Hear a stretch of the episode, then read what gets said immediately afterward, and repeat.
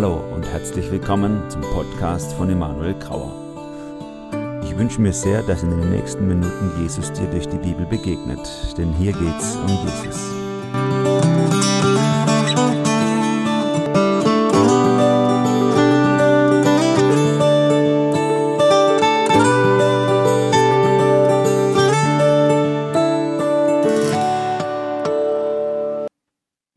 Geschenke. Thema Weihnachten. Weiß nicht, ob ihr eure Geschenke schon zusammen habt. Wenn nicht, dann wird es jetzt hässlich die nächste Woche. Denn meine Frau ist gestern vom Einkaufen fast nicht mehr zurückgekommen. Völlig abgekämpft und durchgeschwitzt ist sie irgendwann angekommen. Und hat gesagt, ja, schrecklich, was da los ist. Warum die Leute alle hingehen müssen da. Ich sage, du warst ja auch da. Unsere Kinder haben wunderschöne Geschenkelisten geschrieben, schöne Wunschzettel, die haben sie an, an, den Kühlschrank bei uns gehängt und die sind da ausgestaltet gewesen, so nach dem Motto, das schönste Bild kriegt das größte Geschenk oder was weiß ich. Und dann natürlich auch, falls man das Bild nicht deuten kann, dazu schreiben lassen, was das Bild eigentlich bedeutet und was sich genau darunter vorstellen. Seit ein paar Tagen sind diese Wunschlisten, Wunschzettel weg und es ist spannend, was davon dann Wirklichkeit wird. Was wird sie erwarten? Was von dem werden sie geschenkt bekommen oder auch welche Enttäuschung werden sie haben? Manchmal kriegt man ja auch in Weihnachten von jemandem was geschenkt, wo man gar nicht erwartet hat und wo man sich vielleicht gar nicht so drüber freut. Ich meine jetzt nicht die gestrickten Socken von der Tante Erna, sondern ich meine eher so, du bist vielleicht in einem größeren Kreis an Weihnachten und, und, und dann ist da dein Bruder oder deine Schwester und schenkt dir einfach was, obwohl ihr euch noch nie was geschenkt habt eigentlich. Ne? Blöde Situation, ihr seid da, alle packen aus und da liegt noch ein Päckchen unterm Baum, da steht dein Name drauf und du packst aus und du, und du denkst so, Mist, ich habe nichts für ihn. Und du wirst vielleicht sogar ein bisschen wütend und denkst, wie kann er mich in so eine Situation bringen? Vor allen Leuten. Alle sind da, die Verwandtschaft, und ich kriege ein Geschenk und ich habe nichts. Und muss sagen, so, Entschuldigung, ich habe nichts für dich. Manche von uns haben auch so ein Verhältnis zu Gott.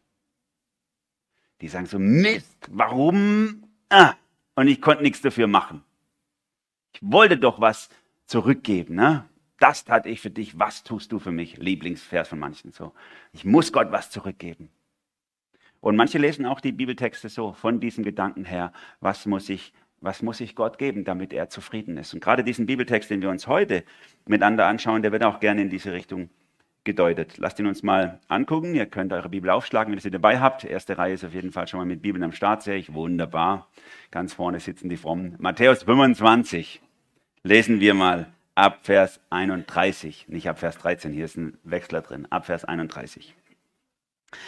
Wenn der Menschensohn in seine Herrlichkeit mit allen Engeln gekommen ist, dann wird er sich auf seinen Thron der Herrlichkeit setzen. Alle Völker der Erde werden vor ihm zusammengebracht und er wird sie in zwei Gruppen teilen, so wie ein Hirt die Schafe von den Ziegen trennt. Rechts werden die Schafen und links die Ziegen stehen. Dann wird der König zu denen auf seiner rechten Seite sagen, kommt her, euch hat mein Vater gesegnet, nehmt das Reich in Besitz, das schon seit der Gründung der Welt auf euch wartet. Denn als ich Hunger hatte, habt ihr mir zu essen gegeben. Als ich Durst hatte, gabt ihr mir zu trinken. Als ich fremd war, habt ihr mich aufgenommen. Als ich nackt war, habt ihr mir Kleidung gegeben. Als ich krank war, habt ihr mich besucht. Und als ich im Gefängnis war, kamt ihr zu mir. Herr, werden dann die Gerechten fragen, wann haben wir dich denn hungrig gesehen und dir zu essen gegeben oder durstig und dir zu trinken gegeben? Wann haben wir dich als Fremden bei uns gesehen und aufgenommen? Wann hast du nichts anzuziehen und wir haben dir Kleidung gegeben? Wann haben wir dich krank gesehen oder im Gefängnis und haben dich besucht? Darauf wird der König erwidern, ich versichere euch, was ihr für einen dieser meiner gering geachteten Geschwister getan habt, das habt ihr für mich getan. Dann wird er zu denen auf der linken Seite sagen, geht mir aus den Augen, ihr Verfluchten, geht in das ewige Feuer, das für den Teufel und seine Engel vorbereitet ist. Denn als ich Hunger hatte, habt ihr mir nichts zu essen gegeben. Als ich Durst hatte, gabt ihr mir nichts zu trinken. Als ich fremd war, habt ihr mich nicht aufgenommen. Als ich nackt war, habt ihr mir nichts zu anziehen gegeben. Als ich krank und im Gefängnis war, habt ihr mich nicht besucht. Dann werden auch sie fragen, Herr, wann haben wir dich denn hungrig gesehen oder durstig oder als Fremden oder nackt oder krank oder im Gefängnis und haben dir nicht geholfen? Darauf wird er ihnen erwidern, ich versichere euch, was ihr für einen dieser meiner gering geachteten Geschwister zu tun versäumt habt, das habt ihr auch an mir versäumt. So werden diese in den Ort der ewigen Strafe gehen, die Gerechten aber ins ewige Leben. Wow. Ich kann jetzt schon die Leute benennen, die nachher unzufrieden werden sein mit meiner Predigt an dieser Stelle. Weiß schon. dass das ein Triggertext ist für uns. Er triggert uns was, oder? Ich wusste es doch. Ich wusste es doch, so ist Gott. Ich muss was machen, ansonsten bin ich raus. Wenn ich mich nicht anstrenge, dann sagt, sagt er am Schluss, du bist weg. Geh weg von mir. Mit dir will ich nichts zu tun haben, wenn ich mich nicht genug anstrenge. Andere sitzen drin und sagen, das fühlt sich so schrecklich an. Die anderen Bibeltexte, die gefallen mir viel besser, die von Gnade reden. Und ich dachte immer, das ist so ein Gnadending mit, mit dem Glauben. Und jetzt kommst du hier an mit so einem, ich muss was machen, ich muss was leisten, ich muss was absolvieren, ansonsten bin ich raus.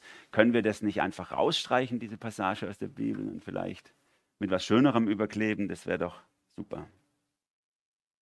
Und dann kommen natürlich auch die heilsgeschichtlichen Profis unter euch und die sagen, ja, das muss in das System und das muss da reinpassen. Und je nachdem, wie man aufgestellt ist, wann was wie passiert und so, dann ist es äh, so und so zu verstehen. Es gibt ganz verschiedene Herangehensweisen an diesen Bibeltext, die auch unterschiedliche, wirklich von mir sehr geschätzte Menschen in der Kirchengeschichte so gesehen haben, die mich bei der Auslegung dieses Textes sehr demütig machen und sagen, okay, Mann, mach mal vorsichtig mit deiner, mit deiner Herangehensweise. Es ist kein so klarer Bibeltext wie manche andere, wo wir genau klar sagen können, so ist es.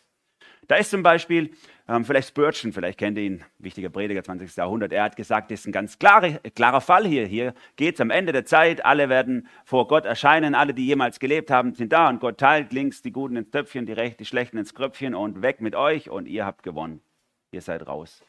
Und dann ist die Sache gegessen für Gott. Ja, kann man so sehen. Hat viele, haben viele auch so gesehen. Das ist in Ordnung. Und ich schätze es, wenn man das so sieht. Ich, es überzeugt mich an manchen Stellen nicht. Aber es hat manche Textstellen, die auf diese, äh, auf diese, in diese Richtung deuten. Eine andere, was eher in der deutschen Theologie, sowohl in der katholischen als auch in der evangelischen Theologie, äh, sagen wir mal, populärer war, äh, ist, die, ist die Auffassung, es geht hier nicht um um Christen, sondern es geht um Menschen, die eigentlich keine Christen waren, aber die so gehandelt haben wie Christen. Und deswegen Gott zu ihnen am Ende sagt, ihr wart zwar keine, ihr habt euch zwar nicht entschieden, ihr wart zwar nicht, äh, äh, sagen wir nicht getauft, keine Mitglieder der Kirche, aber euer Verhalten war so wie Christen und deswegen seid ihr, äh, seid ihr gerettet. Karl Rahner, katholischer großer Theologe, hat zum Beispiel von den anonymen Christen gesprochen an dieser Stelle. Gesagt, es gibt Christen auch im Buddhismus oder im Hinduismus oder im Islam, die sind Christen und wissen es gar nicht. Durch ihr Verhalten zeigen sie, dass sie Christ, Christen sind. Eine andere Auslegung ist die, es gibt verschiedene Sorten von Christen. Und hier geht es um eine bestimmte Sorte von Christen. Es gibt eine Sorte von Christen, deren Verhältnis zu Gott ist von Gnade, von Glaube, von Erwählung und äh, bestimmt und deswegen können sie auch nie von Gott irgendwie ähm, wegkommen. Und dann gibt es eine Sorte von Christen, die sind aufgrund ihrer Entscheidung, weil sie sich entschieden haben, weil sie was ausgefüllt haben, weil sie nach vorne gegangen sind, äh, sind Christen geworden und die müssen auch was leisten, damit sie dabei bleiben, weil die können auch wieder wegkommen von Gott. Und bei denen geht es dann hier darum, dass sie vielleicht wieder verloren gehen können, während die anderen Christen hier gar nicht im Blick sind. Oder eine Auslegung, die im Pietismus, und unsere Gemeinde gehört ja zur großen Strömung des Pietismus, populär war und die ich äh, plausibel finde, auch wenn ich sehe, dass sie manche Schwachpunkte auch hat, sagt, es geht hier nicht um ein Gericht am Ende der Zeit, sondern es geht hier um ein Gericht am Anfang des tausendjährigen Reiches, des Millenniums. Und die Frage, die hier geklärt wird, ist, wer hat Zugang von den Menschen, die da leben, wer hat Zugang zu diesem Königreich Jesu, dem Millennium? Ich möchte mich auf diese Auslegung stützen. Sie gehört zu unserer Tradition natürlich, aber nicht deswegen stütze ich mich drauf, sondern ich komme ja eigentlich nicht aus der Tradition, komme ja aber ganz anders her, eher aus der ersten Tradition. Ähm, aber sie ist für mich die, die am ehesten eine Erklärung zulässt. Allerdings hat auch sie ihre Schwachpunkte. Deswegen mit aller Demut, ihr könnt das auch gerne anders sehen, das ist möglich. Vier Beobachtungen aus diesem Bibeltext möchte ich mit euch teilen und auch die von euch, die jetzt keine Spezialisten für so Endzeitfragen sind, hoffe ich, dass ihr alle was mitnehmt. Ich habe es versucht zumindest, für euch alle was rauszuarbeiten, was dieser Bibeltext sagt. Die erste Beobachtung. Christen kommen nicht ins Gericht. So heißt diese erste Beobachtung. Wenn wir diesen Bibeltext sehen, dann sehen wir in Vers 32 einen Vers, da heißt es, alle Völker werden vor ihm zusammengebracht. Hier geht es um einen Gerichtsort, hier geht es um eine Gerichtssituation und hier wird gesprochen in Vers 32, alle Völker werden vor Jesus zusammengebracht. Normalerweise, wenn Gott vor diesem Gericht am Ende spricht, oder die Bibel davon spricht, Offenbarung 20 ist das zum Beispiel der Fall, dann wird deutlich gesagt, Alle kommen, die Lebenden und die Toten, alle, die jemals gelebt haben, weckt Gott auf und dann gibt es ein Endgericht. Hier nicht, hier ist einfach nur von allen Völkern, die gerichtet werden. Das liegt zumindest nahe, dass es nicht unbedingt die Toten sind, sondern nur die, die leben, die Völker. Und dann wird dieser Begriff benutzt im griechischen Grundtext für Völker, der, der in der Bibel oft ein Gegenüberbegriff für Gemeinde ist. Die Gemeinde, die herausgerufene, wir hatten das auch schon bei uns hier behandelt, die, die eigentlich aus den Völkern rausgerufen ist, die zu Gott gehört, denen wird das gegenübergestellt, die Völker. Es ist ein Gegenüberbegriff. Und außerdem äh, werden, werden die Menschen hier an, an ihrem Verhalten zu den Christen gegenüber, sag ich mal, eingeteilt. Das legt nahe, dass es hier nicht um Christen geht, die hier aufgeteilt werden. Theodor Zahn, der vielleicht neben Adolf Schlatter bekannteste Theologe Anfang des 20. Jahrhunderts, hat vor genau 100 Jahren seinen Kommentar veröffentlicht zum Matthäusevangelium und er deutet es so. Er sagt, äh, das können wir, sezierte, sezierte diesen Text und sagte, wir können das ganz genau nachvollziehen. Hier geht es nicht um Christen. Und sein Hauptargument in, in seiner Auslegung ist eben, ja, sie werden doch daran beurteilt, wie sie gegenüber den Christen sich verhalten haben. Es heißt doch hier, was ihr einem dieser meiner geringsten Brüder getan habt, Geschwister getan habt, das habt ihr mir getan. Das heißt, die sind eine dritte Gruppe. Hier gibt es die einen, hier die anderen. Und was die jeweils denen getan haben, so werden sie eingeteilt. Und ich finde das plausibel. Natürlich ähm, kann man es auch anders sehen, selbstverständlich. Aber er äh, verweist darauf, dass Jesus in Matthäus 12, also ein paar Kapitel vorher gesagt hat, hey, wer sind meine Geschwister? Wer sind meine Geschwister? Die, die zu Gott gehören, sind meine Geschwister. Und nun hier, ein paar Kapitel später, 13 Kapitel später, sagt er, wie ihr euch verhalten habt gegenüber meinen Geschwistern, die zu Gott gehören. So wird man euch einteilen. Und das wiederum, das wiederum passt gut zu dem, was wir sonst in der Bibel finden. Paulus spricht, spricht zum Beispiel in 1. Korinther 6 davon, streitet nicht in der Gemeinde. Streitet nicht in der Gemeinde, wisst ihr nicht, dass ihr, ihr müsst niemand vor einen Richter zerren. Warum? Weil ihr selber zum Richten berufen seid. Ihr als Nachfolger Gottes, ihr werdet nicht gerichtet, sondern ihr seid die, die andere richten werden. Das ist eure Bestimmung in Christus.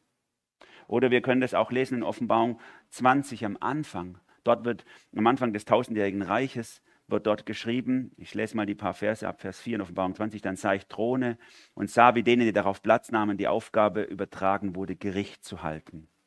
Es waren die Seelen derer, die hingerichtet worden waren, weil sie sich zur Botschaft von Jesus bekannt und an Gottes Wort festgehalten hatten. Jetzt wurden sie wieder lebendig, regierten tausend Jahre lang zusammen mit Jesus.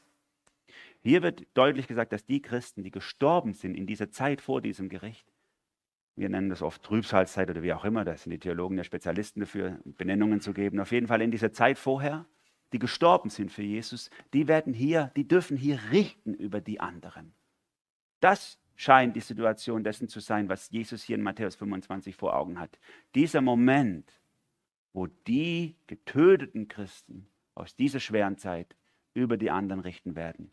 Und das wiederum passt sehr gut zu diesem Vers Johannes 3, Vers 17 und vor allem Vers 18, wo Jesus das auch sagt. In Übereinstimmung sagt das Neue Testament das Ganze. Ihr werdet, wenn ihr zu Jesus gehört, nicht gerichtet, sondern ihr seid aus dem Gericht befreit.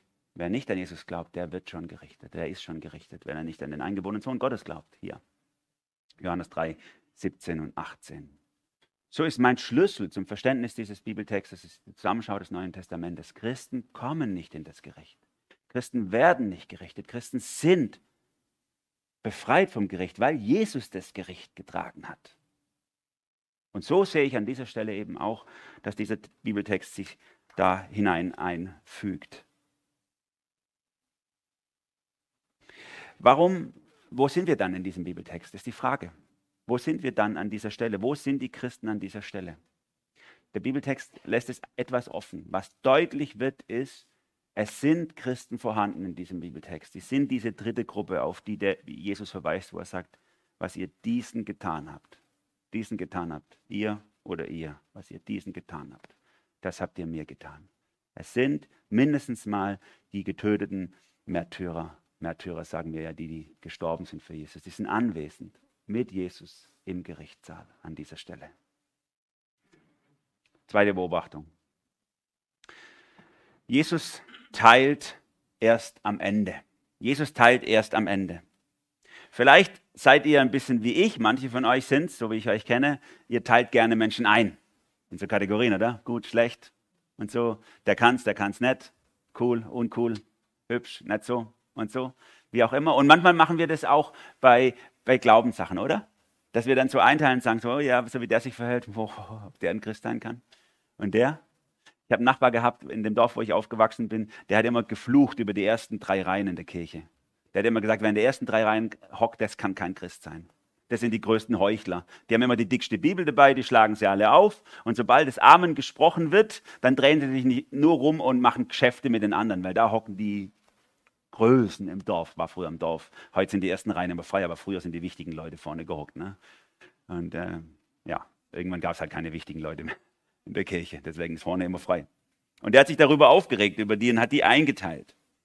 Und so gibt es in der Geschichte oft so Deutungen über Menschen, sind die jetzt Christen oder sind die nicht Christen. Ne? Ich habe einen Freund gehabt, dessen Vater beim Alpverein war, Schwäbischer Alpverein, und der hat gesagt, in der Natur, da kenne ich Gott. In der Natur, nicht bei den Heuchlern in der Kirche. Sind die jetzt Christen oder sind die Heuchler, die in Gottesdienst gehen? Mitte des letzten Jahrhunderts oder eher gegen Ende des letzten Jahrhunderts war ein großer Freiheitskämpfer in Südamerika Che Guevara. Ich weiß nicht, ob manche von, Ihnen noch von euch ihn noch kennen. Ne? Marxistischer, ah ja, Wolfsvorbild als Jugendlicher. Marxistischer Freiheitskämpfer. Hm? Aus der Zeit gibt es Jesusbilder, die tragen das Gesicht von Che. Ne? Weil für manche war das das Sinnbild eines Christen. So ist ein Christ. Er kämpft für die Entrechteten, für die Armen und die Unterdrückten. Dass er, dass er reinweise Leute hingemordet hat, dafür ist ja egal. Aber das ist der wahre Christus, Che Guevara. Für andere war er ein Massenmörder. Letzte Woche habe ich gelesen, jemand hat gesagt, Karl Marx war einer der drei großen christlichen Vordenker im, in Europa. Da habe ich gedacht, so, ich weiß jetzt auch nicht, ob das jeder unterschreiben würde an der Stelle. Ne? Karl Marx als der christliche Vordenker, manche würden sagen, das ist der antichristliche Vordenker gewesen. Aber so unterschiedlich beurteilen wir Menschen. Sind sie Christen oder sind sie nicht Christen? Sind sie draußen? Sind sie drin? Und wir können das nicht abschalten. Ich glaube, dass wir manchmal vielleicht mit größeren Schubladen unterwegs sind als Jesus. Was dieser Bibeltext uns sagen will, ist, nicht alles, was wir wahrnehmen auf den ersten Blick, ist auch die Sicht Gottes auf die Wirklichkeit. Und wir können Gott es einteilen lassen am Ende, wen er einteilt nach links und wen rechts. Und wir müssen das nicht vorwegnehmen. Die einen leben fromm, sind es im Herzen nicht. Die anderen reden kein frommes Wort und sind in ihrem Herzen doch bekehrt. Und gerade Jesus hat es doch in den letzten Versen, wir haben es die letzten Wochen gehört, gesagt, nicht jeder, wo Herr, Herr zu mir sagt, wird auch ins Himmelreich kommen. Nur weil jemand die richtigen Worte sagt, fromme Sprüche hat, heißt doch noch gar nichts gar nichts. Gott teilt Menschen ein am Ende, wie er möchte und wie sie zu ihm stehen. Er ist absolut gerecht. Er weiß, wie einzuteilen ist. Diese Geschichte ist eine Mahnung für mich. Hör auf, Menschen zu kategorisieren. Überlass das Gott. Es heißt hier Vers 31, wenn der Menschensohn seine Herrlichkeit mit den Engeln gekommen ist, dann wird er sich auf seinen Thron setzen. Alle Völker werden zusammengebracht. Er wird sie in zwei Gruppen teilen. Rechts die Schafe, links die Ziegen. Und dann wird er sagen zu den einen, der König, kommt her, euch hat mein Vater gesegnet, nehmt das reichen Besitz, das schon vor Gründung der Welt auf euch wartet. Von welchem Reich spricht hier Jesus? Ist es das Himmelreich, das, was wir oft mit Himmel bezeichnen oder mit Ewigkeit? Oder ist es das Königreich Jesu, was wir vielleicht oder was ich oft mit dem Begriff Millennium oder tausendjährigem Reich bezeichnen würde? Von welchem Reich spricht er? Das ist, die, das ist der Schlüssel zum Verständnis hier. Ich neige dazu, dass diese Szene eben am Anfang dieses Millenniums stattfindet, des tausendjährigen Reiches, wo Jesus sagt, hey, ihr, die ihr jetzt noch übrig seid, nachdem alle Christen weg sind, wie habt ihr euch gegenüber denen verhalten? Wie viele von denen wurden getötet? Wie viele von denen wurden verfolgt? Wie viele von denen wurden drangsaliert? Und jetzt möchte ich euch, die ihr, obwohl ihr vielleicht keine Christen wart, trotzdem gut mit ihnen umgegangen sind, und sie unterstützt habt, ihnen geholfen habt, möchte ich euch Zugang zu diesem tausendjährigen Reich gewöhnen. Das heißt noch nicht, dass sie gerettet sind, aber in diesem tausendjährigen Reich sein dürfen. Das würde gut passen zu diesem Gedanken, dass Christen nicht ins Gericht kommen. Aber natürlich hat es auch seine Spannung. Die ist mir selbstverständlich klar. Vers 46 am Schluss heißt es, und dann gehen die einen hin zur ewigen Strafe und die anderen zum ewigen Leben. Ja, wie passt denn das da dazu? Fritz Reneger, ein bekannter Theologe letztes Jahrhundert in unserem Bereich, der hat es dann versucht zu deuten, hat gesagt, ja, das heißt einfach, dass Jesus an dieser Stelle schon mal das Endgericht auch vorwegnimmt, also dass er das zusammensieht, dieses Gericht mit dem Endgericht. Das ist für ihn ein Ding. Andere haben das versucht zu, deu zu, deuten, indem sie das Wort ewig versucht haben zu erklären. Wir müssen wieder das alte, das alte Verständnis von ewig rausholen, wie es vielleicht im 17. Jahrhundert oder im 16. Jahrhundert in Deutschland üblich war, wo ewig eben nicht unendlich lang, sondern einfach nur eine bestimmte Zeit, wo man das Ende nicht sieht, bedeutet hat. Wie auch immer wir damit klarkommen, es wird in diesem Text eine Spannung bleiben. Aber das Entscheidende ist ja hier, Gott hält es aus, bis er Menschen aufteilt. Warum? Das fragen sich doch manche, warum greift Gott nicht ein jetzt? Könnte der den Putin nicht einen Kopfschuss verpassen? Eigentlich müsste der doch so, so einem Terroristen, so einem Islamisten, der irgendwo unterwegs ist und zum Selbstmordbombenattentat, äh, dem müsste er doch den Gürtel platzen lassen unterwegs, oder? Warum macht er das nicht? Warum hält Gott die Ungerechtigkeit aus? Wie geht es dir damit? Mit dieser gnädigen Art Gottes auszuhalten, die Ungerechtigkeit dieser Welt? Wünschst du dir schnelle Verdammnis für die, die es verdient haben? Das bist natürlich nicht du, das sind natürlich die anderen, selbstverständlich. Oder, oder hast du dich abgekehrt vor dem Unrecht in dieser Welt? Hast dein Herz kalt gemacht und hart gemacht für dem, was da draußen passiert und denkst so, ach egal, ich lebe mein Leben? Jesus sagt, er teilt hier Menschen auf in Schafe, er teilt Menschen auf in Böcke oder Ziegen. Und dieses Bild, ich bin mir nicht ganz sicher, was er mit diesem Bild meint, aber Schafe waren in der damaligen Zeit das resistentere, sind die resistenteren äh, Viecher gewesen sozusagen. Schafe konnten nachts auf, in der Dunkelheit draußen übernachten, weil irgendwie der Körper dafür gemacht ist, dass sie das aushalten, während Ziegen in den Stall gebracht werden müssen und gepampert werden müssen, weil sie das nicht aushalten. Und deswegen, weil die Schafen natürlich draußen übernachten auf dem Feld, deswegen werden sie ja in der Bibel oft als dieses Bild benutzt für die wilden Tiere kommen, die sind in Gefahr, sie werden angegriffen, ein Hirte muss aufpassen und so auf sie. Und vielleicht will Jesus das sagen, ihr, die ihr ähm, den Christen in der Verfolgung geholfen habt, ihr habt euch damit in Gefahr begeben. Nicht wie die Ziegen in den Stall gegangen und zugeschlossen, sondern ihr wart draußen in der Dunkelheit, in der kaputten Welt, in dieser Ungerechtigkeit habe das ausgehalten, diese Gefahr und habe trotzdem den Verfolgten geholfen, auch wenn es euch selber in Gefahr gebracht hat. Ihr dürft auf die rechte Seite, sagt Jesus. Also von mir aus ist hier rechts, von euch aus der anderen Seite. Ihr dürft auf die rechte Seite. Und die rechte Seite ist die gute Seite. Das kind, die, unsere Kinder wissen das. Ne? Mein rechter, rechter Platz ist leer. Da wünsche ich mir den Benny her oder so. Ne? Rechte Seite ist die gute Seite. Da dürfen die hin. Auf diese Seite. Und dann wird der König zu ihnen sagen, kommt her, euch hat mein Vater gesehen, gesegnet, nehmt des reichen Besitz, das schon für euch vorbereitet ist vor Gründung der Welt. Gott wird am Ende aufteilen. Es ist ihm nicht egal, was hier läuft. Auch wenn wir denken, warum guckt Gott so lange zu? Bei Gott gibt es keinen Datenschutz, da gibt es nur Vorratsdatenspeicherung. Hm? Und zwar unendliche Festplattenkapazität. Wird alles gespeichert. Wir hören das nicht so gerne. Wir wollen ja gerne, dass das einfach so, hä? Aber Gott weiß alles, Gott sieht alles und er ist absolut gerecht. Es entgeht ihm nichts. Wir können Gott nicht entkommen. John Stott, englischer Theologe, hat mal gerne an dieser Stelle vom Hound of Heaven gesprochen, vom himmlischen Jagdhund. Ne? Gesagt, äh, Gott ist wie so ein Jagdhund hinter uns her. Und wir spüren seinen heißen Atem im Nacken. Und er stellt uns, aber er stellt uns nicht, um uns zu zerfleischen, sondern um uns zu sagen, du brauchst Gnade. Du kannst Gott nicht entkommen aber du musst Gott auch nicht entkommen. Sondern du kannst einfach dein Leben in seine Hand legen und sagen, Herr, sei mir Sünder gnädig. Ich habe es nicht verdient. Ich brauche dich so sehr. Und dann bist du auf jeden Fall gerettet in Jesus. Egal wie, ihr, wie wir diese Geschichte sehen, an welcher Stelle wir sie einordnen, das ist eines, was wir auf jeden Fall sicher wissen. Wenn du dich von Gott retten lässt, dann bist du sicher in seinen Armen. Und damit komme ich zur dritten Beobachtung. Gott hat ganz andere Maßstäbe. Gott hat ganz andere Maßstäbe.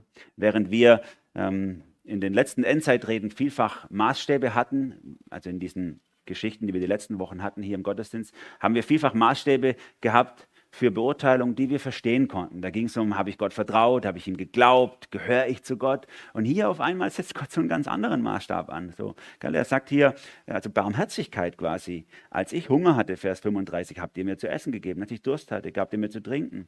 Fremd aufgenommen, nackt, Kleidung, krank, besucht, Gefängnis, ihr kamt. Also nichts von, ihr habt mir vertraut, ihr habt mir geglaubt, ihr habt euer Leben mir gegeben, ihr habt euch taufen lassen. Ja, null, nichts. Geht nur darum, was hast du getan. Wie diese Menschen mit den Nachfolgern von Jesus, mit diesen geringsten Brüdern umgegangen sind. Daran werden sie gemessen. Und jetzt höre ich natürlich schon manche, die sagen so, das, was soll denn das? Da steht doch deutlich, Gott hat Jesus geschickt, um zu sterben, weil wir es selber nicht schaffen konnten und er musste den qualvollen Tod sterben. Das hätte er sich ja schenken können, wenn wir es ja auch anders hinkriegen. Durch unser Verhalten auch anders hinkriegen. Wie, wie, können wir, wie können wir das verstehen? Wir können uns doch den Himmel nicht verdienen, habe ich gedacht. Römer 3, 23 zum Beispiel, 24, mein Konfirmationsspruch, da steht es doch deutlich, alle sind dieser Herrlichkeit Gottes verlustig gegangen. Alle haben das verloren zu Gott gehören und sie werden ohne Verdienst gerecht aus seiner Gnade durch die Erlösung, die durch Jesus geschehen ist. Es ist doch ein Geschenk. Es ist Gnade. Ich kann mir das nicht verdienen. Warum hört sich das doch hier so an, wie wenn man es sich verdienen könnte?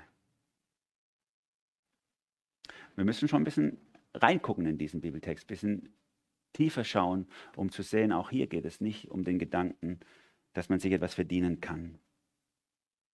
Die Menschen, die hier dieses Gute getan haben, die haben 0,0 im Blick gehabt, dass sie dafür was wiederkriegen. Sie haben es einfach gemacht. Denn als der nachher sagt, dass sie das gemacht haben, da sagen sie, hä, wann, wann, also wann haben wir das gemacht? Wann haben wir dich besucht, als du krank warst? Wann haben wir dich gesagt? Hä, wann? Ich habe das irgendwie gar nicht gemerkt, dass das passiert ist. Sie hatten 0,0 die Absicht, sich irgendetwas zu verdienen, eine Eintrittskarte zu lösen. Und äh, sie hätten auch kein Anrecht darauf gehabt. Es bleibt immer noch dieses Geschenk Gottes an dieser Stelle. Er sagt, ich schenke euch die Eintrittskarte. Ich schenke euch das. Sie konnten sich das nicht verdienen, aber er erkennt es an, was sie getan haben. Und jetzt kann man das so rumsehen, entweder er erkennt es an, dass sie gelebt haben wie Christen, obwohl sie keine waren, oder andere würden sagen, dass sie durch ihre Taten gezeigt haben, dass sie eigentlich Christen sind im Herzen. Das wäre jetzt Spurgeon und so würden das so auslegen. Die würden sagen, weil sie, weil sie äh, das, äh, er schreibt es in seinem Matthäus-Kommentar, sie taten es, weil es ihnen Freude machte, weil sie nicht anders konnten, weil ihre neue Natur sie zwang, es zu tun. Wie auch immer wir das deuten, diese Geschichte, ob sie jetzt nun für Christen oder für Nichtchristen gedeutet wird, ich neige dazu, es sind Nichtchristen, aber selbst wenn es hier anders gedeutet wird, was auch immer der Fall ist, es ist eines klar, keiner kann sich den Zugang zum Himmel erkaufen. Niemand kann es sich verdienen. Keiner kann sagen, guck mal, ich war doch so gut, deswegen musst du mich reinlassen. Deswegen musst du mich reinlassen. Sondern es bleibt immer ein Geschenk Gottes. Bleibt dieser Grundsatz, allein die Gnade, allein der Glaube, allein der Christus der Bibel rettet. Aber in der Be Beurteilung der Menschen um uns her passiert uns natürlich das manchmal, dass wir sie beurteilen dass wir sagen, so, ja, das kann kein richtiger Christ sein. Also wie die lebt, also das kann aber nicht sein. Die sind zusammengezogen, bevor sie geheiratet haben. Das können keine richtigen Christen sein. Ne? Jesus sagt immer, stopp, stopp. Überlasst es mir. Ich habe Maßstäbe, ich setze die Maßstäbe an. Ich habe vielleicht auch andere Maßstäbe, weil ich sehe tiefer als du. Du siehst nur Fläche, ich sehe tiefer als du und bin absolut gerecht in dem, wie ich beurteile. Und damit komme ich zum letzten, zur letzten Beobachtung in diesem Bibeltext. Diese Welt kennt einen zu spät. Vielleicht erinnert ihr euch noch an unseren Finanzminister Wolfgang Schäuble. Ich weiß nicht, ob ihr ihn noch kennt. Der hat gerne mal versucht, Englisch zu schwätzen an bestimmten Stellen. Hat er gesagt, es ist wie es ist und jetzt ist over. Hat er gesagt. Bei den Griechen oder auch mal bei Donald Trump oder so, jetzt ist wie es ist und jetzt ist over war natürlich nicht das beste Englisch, aber er wollte damit einfach sagen, irgendwann ist over, irgendwann ist rum, irgendwann ist vorbei. Es gibt auch ein zu spät. Und so heißt es hier in Vers 41, dann wird er zu denen auf der linken Seite sagen, geht mir aus den Augen, ihr Verfluchten, geht in das ewige Feuer, das für den Teufel und seine Engel vorbereitet ist. Denn als ich Hunger hatte, habt ihr mir nichts zu essen gegeben. Als ich Durst hatte, gabt ihr mir nichts zu trinken. Als ich fremd war, habt ihr mich nicht aufgenommen. Als ich nackt war, habt ihr mir nichts zum Anziehen gegeben. Als ich krank und im Gefängnis war, habt ihr mich nicht besucht. Dann werden auch sie fragen, Herr, wann haben wir dich denn hungrig gesehen oder durstig oder fremd oder nackt oder krank oder im Gefängnis und haben dir nicht geholfen? Darauf wird er ihnen erwidern, ich versichere euch, was ihr für einen dieser meiner gering geachteten Geschwister nicht getan habt, das habt ihr auch an mir zu tun versäumt. Manche Bibeln übrigens, die lassen, manche Übersetzungen in Deutschland lassen dieses Wort diese weg. Also wenn das bei euch der Fall ist, dann tragt es bitte nach. Es steht hier ausdrücklich, diese meiner Geringen. Es ist eine dritte Gruppe von Menschen, auf die er zeigt hier an dieser Stelle. Und diese Ziegenböcke, diese Schafe, die, äh, diese Ziegenböcke, die zeichnen sich aus dadurch, dass sie völlig uneinsichtig sind. Die sagen so, wann? Wann soll das gewesen sein? Komm, come on. Wenn du vorbeigekommen wärst, Jesus, natürlich hätte ich dir geholfen. Ist doch klar. Also wenn Jesus vorbeikommt, wer würde ihm nicht helfen? Ist doch logisch. Ich war doch eigentlich immer ein anständiger Mensch. Oder? Ich bin doch nicht so schlimm wie, der, wie dieser Putin oder wie die komischen Leute, die sich auf den Boden kleben, dass der Krankenwagen zu spät kommt und Menschen sterben. So schlimm bin ich ja wohl nicht wie die. Sondern ich war eigentlich immer ein anständiger Mensch. Das ist eine der schlimmsten Lügen, die wir über uns sagen können. Ich war doch eigentlich immer gut. Wir nennen das, oder das ist eine der, der Folgen des Humanismus in unserer westlichen Welt. Diese Auffassung, eigentlich ist im Grunde genommen, ist doch jeder Mensch eigentlich erstmal gut. Und nur die Umstände zwingen ihn dann zu irgendwelchen schlechten Sachen. Aber eigentlich ist doch jeder Mensch gut. Es gibt fast, es ist eine schlimmere Ideologie als, finde ich, als jede andere faschistische Ideologie. Weil die wiegt uns in Sicherheit. Die sagt so, eigentlich bist du okay. Wenn es irgendwas Schlechtes gibt in dir, hey, dann waren es die anderen. Deine Eltern haben es verbockt, die waren gemein zu dir. Dein Lehrer, der, oh, oh, oh. Oder du hast unter den bösen Männern oder unter den dominanten Frauen oder, oder wem auch immer gelitten. Du bist eigentlich überhaupt gar nicht schuld. Eigentlich sind es die anderen. Die sind schuld. Auf jeden Fall. Und damit reden wir uns immer raus. Und damit stehen wir irgendwann vor Gott. Und dann sagt er, junge Mädchen, diese billigen Ausreden, die ziehen bei mir nicht. Die haben vielleicht bei euch auf der Erde funktioniert, aber die funktionieren bei mir nicht. Kannst nicht mitkommen, nee, wann habe ich denn das? Ich habe das doch immer alles. Hab, so schlecht war ich eigentlich gar nicht. Nein. Du warst vielleicht kein Adolf Hitler, du warst vielleicht kein Wladimir Putin, aber du warst genauso verloren wie diese. Kein bisschen anders. Und deswegen brauchen wir die Ewigkeit, deswegen brauchen wir diese Gedanken an diese Zeit, wo Gott richtet, weil, weil es notwendig ist, dass Recht gesprochen wird, dass Gerechtigkeit wiederhergestellt wird. Denk doch mal drüber nach, wie, wie viele schlimme Sachen auf dieser Welt passieren, die nie jemand sühnt. Wie viele Verbrechen werden getätigt, die wird nie jemand dafür zur Rechenschaft gezogen. Äh, Johannes und Katharina, die haben in einem Kriegsgebiet gelebt, in, in Kroatien und Ungarn. Da sind so viele Kriegsverbrechen passiert, für die nie jemand zur Rechenschaft gezogen wird. Manche schon, aber viele auch nicht. Die sind einfach durchgekommen. Das kann, kommen die einfach davon? Nein, die kommen nicht davon. Wir brauchen notwendigerweise diesen Gedanken des Gerichtes, um, um, um diesen gerechten Gott auch sein Recht einzuräumen. Dass dieser gerechte Gott auch gerecht sprechen darf. Dostoevsky, der russische äh, Schriftsteller, hat das zum Ausdruck gebracht, so in seinen Romanen. Er hat gesagt, wenn es diese Gerechtigkeit nicht gäbe in der Ewigkeit, dann schieße ich mir gleich den Kopf. Weil worum soll ich noch leben? Es geschieht so viel Böses, was nie gesühnt wird in dieser Welt. Es braucht die Gerechtigkeit vor dem Gericht Gottes. Und so heißt es hier zum Schluss auch, so werden diese an den Ort der ewigen Strafe gehen, die Gerechten aber in das ewige Leben.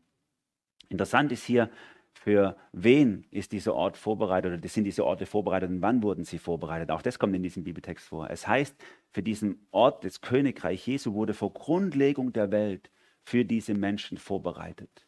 Er hat es ihnen vorbereitet. Und das heißt von dem Ort der Strafe nicht. Da heißt es, sie gehen dahin, aber eigentlich ist er vorbereitet für den Teufel und seine Engel, für die Dämonen. Es ist nicht der Ort, wo Gott dich haben will. Das ist er nicht. In diesen Ort gehörst du eigentlich nicht. Das ist nicht deine Bestimmung, dort zu landen. Ist übrigens auch ein großer, großer Seitenhieb gegen den sogenannten Fünf-Punkte-Kalvinismus, sorry, oder den Hyperkalvinisten unter uns. Also, wir sind nicht bestimmt zur Hölle. Gott bestimmt nicht zur Hölle. Er will nicht, dass Menschen verloren gehen. Leider landen hier doch welche in dem Ort der Strafe. So deutet die Geschichte das an. Aber es ist nicht der Ort, wo du hingehörst. Es ist eigentlich nicht der Ort für uns Menschen. In der pietistischen oder auch in der katholischen Tradition vor allem wurde immer wieder darüber diskutiert, ob dieser Ort ein Durchgangsort ist oder ein Endziel ist. Und vielleicht kennt ihr C.S. Lewis in seinem Buch Die große Scheidung, wo er diese Geschichte auch in einen Roman packt. Er deutet sie als, er deutet diesen Ort als einen Durchgangsort, die graue Stadt in seinem Roman. Das ist nicht der Bestimmungsort, wo Menschen bleiben sollen. So wird er es deuten. Wie auch immer wir das sehen an dieser Stelle, es ist, es ist egal, ob das zeitlich begrenzt oder ewig ist. Es ist einfach furchtbar. In das Gericht Gottes zu kommen, ist einfach furchtbar. Und du bist nicht dafür bestimmt, dorthin zu kommen. Gott will nicht, dass du verloren gehst. Er will, dass du gerettet bist. Aber es bleibt eine Wahrheit. Es ist, wie es ist. Und jetzt ist over. Es gibt auch einen Strich, den Gott runterzieht und sagt, jetzt gibt es Gericht. Aber es muss nicht so weit kommen, oder?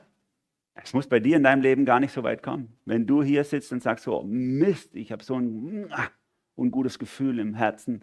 Ich glaube, ich habe meine, meine Beziehung mit Gott ist nicht so geklärt, dass ich mir sicher sein kann, das ist nicht, das Gericht, das gilt nicht für mich.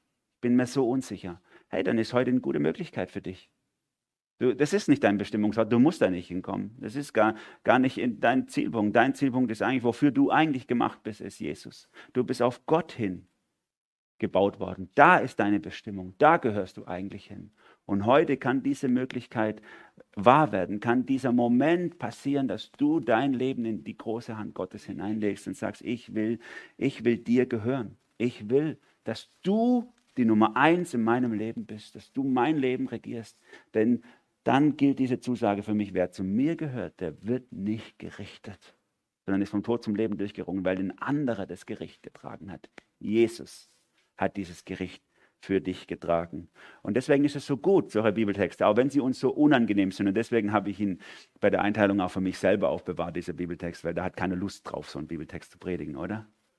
Ist doch klar, macht keiner gern. Wir gehen lieber hin und, und, und sagen unseren Patienten eine gute Botschaft. Übrigens, ihr Kind lebt, übrigens, ihr Sie sind gerettet, die Operation ist gelungen. Keiner sagt so Mist. Also ich glaube, das geht schief. Will niemand. Haben wir keine Lust drauf. Und trotzdem ist es Teil der Wahrheit. Von der Ewigkeit her denken hilft uns, gute und richtige Entscheidungen hier und jetzt zu treffen. Und das ist diese große Zielrichtung eigentlich. Darum hat Jesus das erzählt.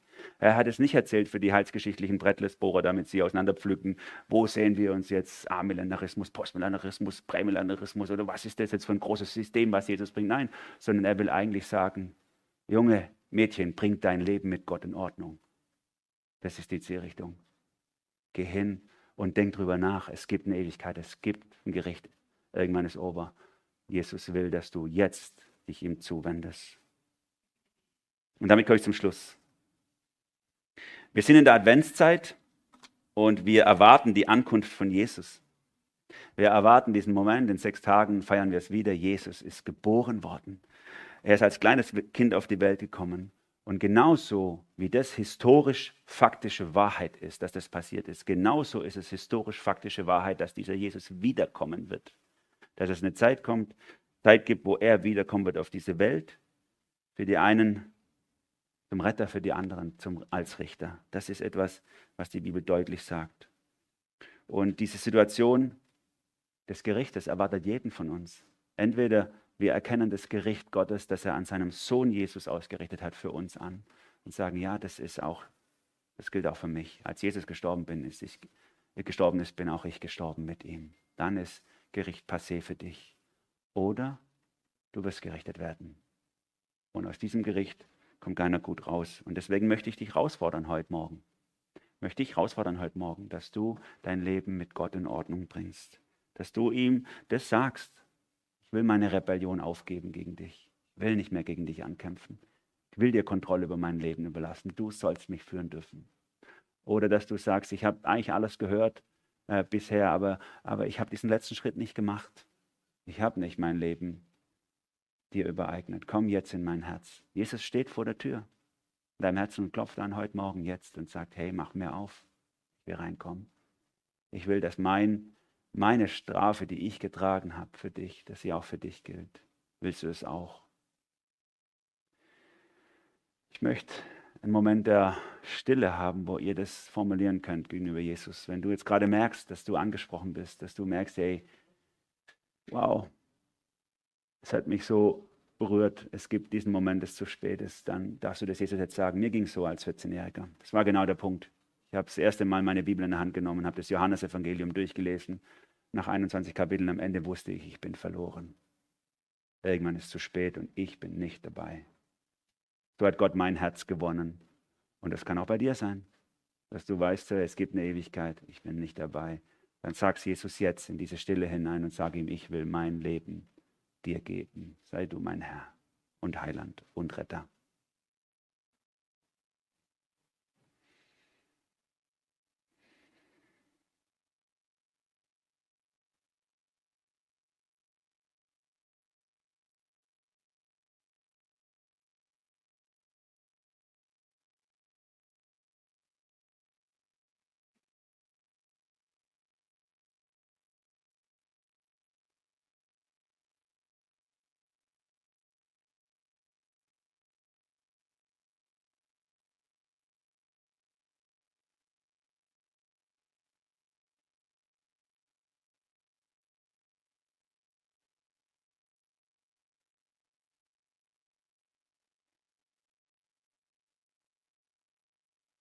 Jesus, du kennst unser Herz.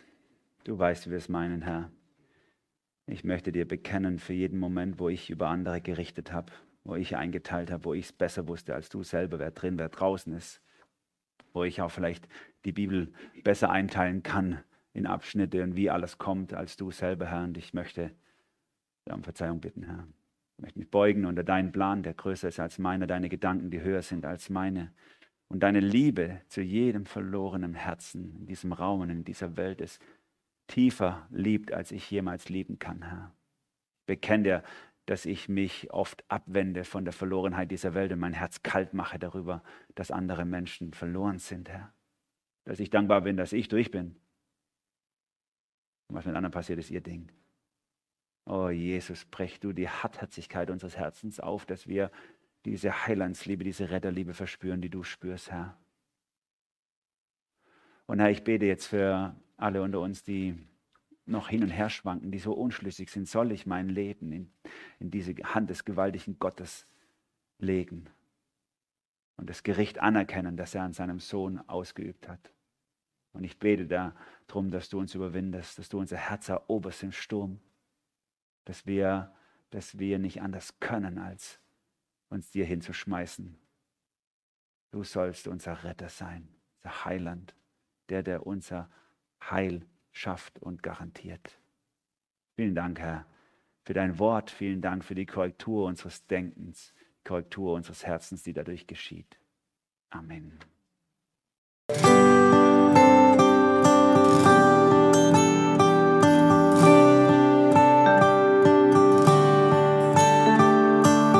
Ich hoffe, du hattest eine intensive Begegnung mit Jesus.